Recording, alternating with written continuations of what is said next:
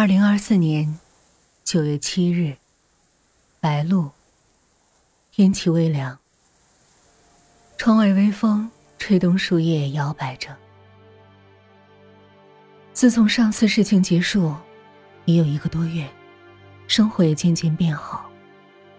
李雨泽也很宠爱崔小小，在一次求婚下，接受了李雨泽的爱意。一天早上。林雨泽带着崔小小来到装修好的新房里，两人坐在沙发上。突然间，崔小小一本正经的看着他，好奇的问道：“你那时为什么会去公园找我？你是怎么发现他是假的？还有，那个假的崔小小，最后去哪儿了？”林雨泽看着崔小小，眼神露出爱意，说。我们心有灵犀呀！回想当初，林雨泽和假的崔小小在一起时，就是因为他太完美了，做的任何事情都是那么完美无瑕。林雨泽有一段时间沉迷在他的世界中，但是他却始终是虚假的，不真实的。一旦看清现实，就和虚假的崔小小分开了。这时，只见窗户上。倒映出一张人影，羡慕的盯着两人。人影神情哀伤，眼神中透露着丝丝忧郁。崔小小又问：“你当初在公园里是怎么回事？跟中了邪一样，到处砍人，还看不见我？哦，对了，这不关你的事儿，是我的问题。”李雨泽缓缓低下头，想要亲一下崔小小的脸颊，崔小小也闭着眼迎了上去。等了许久，也没有任何回复。睁开眼，崔小小发现李雨泽不见了，而之前抱着的地方却变成了抱枕。崔小小回过神儿来，发现是自己在家中，原来是在看电视。结果不小心睡着了。这时电话响了，崔小小看手机上三个大字“李雨泽”，拿起电话问道：“李泽，你现在在哪儿？能不能过来陪我？”李雨泽在电话那头回道：“一会儿就到。”几分钟后，咚咚咚三声门响，崔小小打开门。李雨泽一把抱住崔小小，小小，对不起，我来晚了。松开，你抱得太紧了，我喘不过气来了。崔小小在怀中艰难的说：“走，我带你看我们新房。”来到新房，林雨泽靠在沙发上，伸手把崔小小拉入怀中。崔小小突然问：“那那个假的崔小小，最后去哪儿了？”他自己心里也不明白为什么要问这一句，好像有一种感觉，让他非问不可。还有三天，我们就要结婚了，过去的就过去吧，不要再提了。我们应该展望美好未来。李雨泽低头想去亲吻崔笑笑，后者闭上了眼睛，迎了上去。过了许久，还是没有动静，睁开眼。崔小小躺在床上，抱着玩具熊。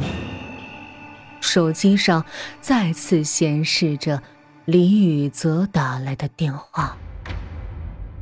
小小，还有三天，我们就要结婚了。这几天呢，忙着酒席、烟酒茶楼什么的，每天跑得累死了。但是为了你，都是值得的。雨泽，我我好像又做噩梦了。一个循环的梦境。娇娇，没事的，再过三天，我就能照顾你了。啊啊！小小，有习俗，在结婚之前我们不能见面的，所以啊，你要好好待在家里，等着我来娶你。寒暄了几句，挂了电话。躺在床上的崔小小看着四周的环境，一张单人床。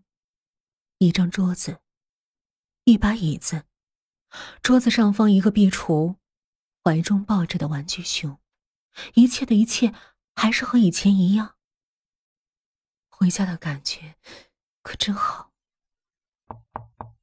门外响起了敲门声，妈妈在门外喊道：“起床了，该吃饭了。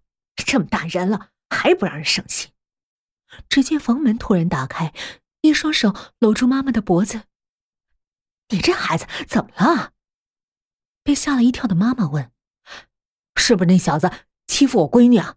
都还没过门呢，就欺负我家闺女。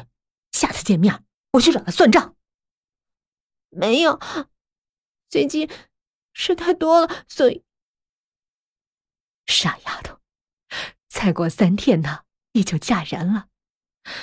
我呀，还真有点舍不得。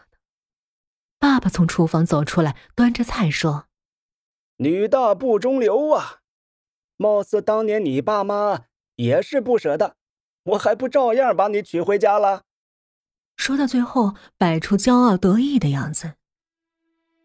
三天。一转而逝，今天崔小小醒来特别早，三点多就被吵醒了，就听见大厅里面来回走动的爸妈在对着电视吼道：“什么婚期推后？哎，你们为什么不提前说，非要拖到今天才和我说？”这时自己的手机响了，屏幕上显示是李雨泽打来的。娇娇，那个，对不起。我们的婚期要要延迟了。电话那头支支吾吾的说：“怎么了？发生什么事儿了？”电话不方便，等天亮我去找你吧，到时候再说吧。早上六点多，崔小小从楼道口出来，抬头看着天空，阳光朦胧，穿过雾气，看到了不远处。站在树边的林雨泽，早啊，笑笑，真的对不起，我们的婚房本来是弄好了，只是我早上去看的时候，里面被破坏了。我昨天回家住在我爸妈那边的，今早刚过去看，结果就出事儿了。林雨泽一脸愧疚的看着崔小小，电话里都说过了，没事儿了。我已经叫人把房间重新整理了，只需要两天。就可以正常使用了。还有，林雨泽的话还没说出口，崔笑笑问：“是他做的？”“应该是的吧。”“我大概知道他在哪，我们去找他吧。”崔小小拉着李雨泽往公园走去。清晨，只有寥寥可数几人在器材上锻炼，公园深处更是人迹罕至，再加上浓雾，更是给公园。增添一份神秘感。他靠在一棵树下，看见两人走来，眼神中出现一丝惊恐，往后退了退，想利用树木遮挡自己。可是现在却没有丝毫的力气来移动整个身体，他看起来非常虚弱。崔小小走上前，嘲笑道：“你不是一直想替代我吗？”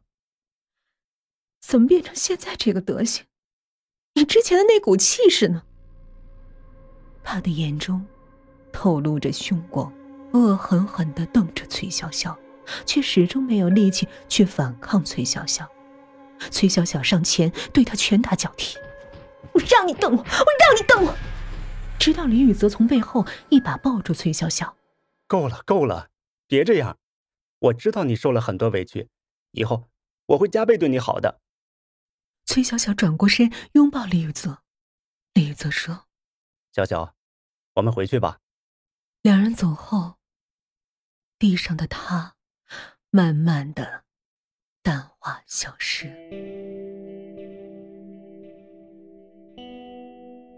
又过了两天，崔小小和李雨泽的婚礼在一个豪华酒店举行，双方亲朋好友都尽数到场，都在为这对新人祝福。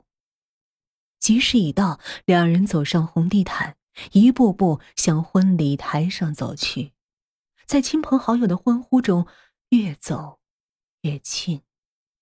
这时，酒店大门被轰隆一声大力的推开了，只见一位看起来苍老憔悴的妇女，黑白相间的头发散乱着，穿着的衣服比较年轻化，却写着满脸的疲惫不堪，给人一种经历了无尽沧桑的感觉。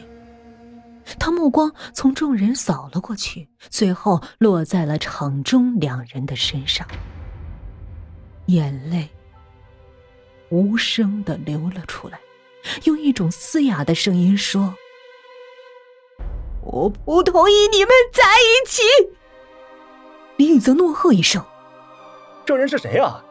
经理，谁让你把他放进来了？”酒店经理立马陪笑着吩咐两个保安去驱赶这个女人。女人快速的上前，拉扯着崔小小的手臂，想要拉着崔小小离开这儿。两个保安拖着她，却没想到这女人力气出奇的大，在崔小小身上抓出几道血痕。李宇则上前分开女人的手，然后对着崔小小关心的问：“你受伤了？来人啊，赶紧止血！”崔小小没有动，就愣在那儿，呆呆的盯着他，直到他被两个保安扔出了酒店。